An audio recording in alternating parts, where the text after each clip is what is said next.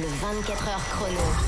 Et on commence avec le temps annoncé pour les prochains jours, Clément. C'est un petit peu dingue quand même, puisque Météo France prévoit une nouvelle vague de chaleur qui arrive par le sud-ouest et qui devrait s'installer sur le pays à partir de demain pour 5 à 7 jours.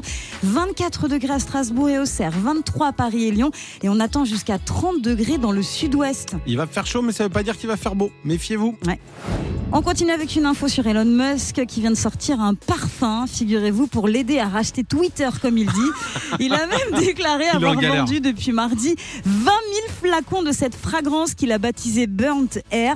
Un parfum unisexe, hein, ça veut dire cheveux brûlés ou poils brûlés. C'est vendu 100 dollars l'unité. Alors je sais, on dirait une fake news, mais non.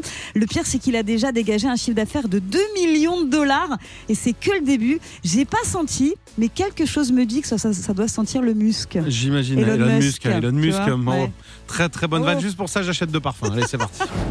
Et on finit avec une info sur Queen et un nouveau titre qui vient d'être dévoilé 30 ans après la mort de Freddie Mercury. Mais non. Ça s'appelle Face It Alone et ça donne ça.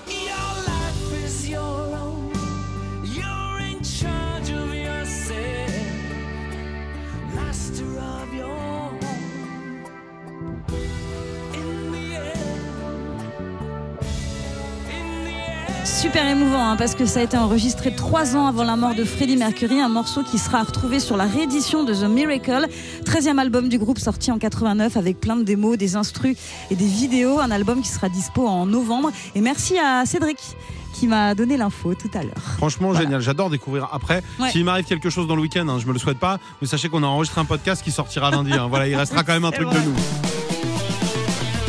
Tous les jours de 16h à 20h, retrouvez le 24h chrono sur Virgin Radio avec Clément Lanoux et Sandra.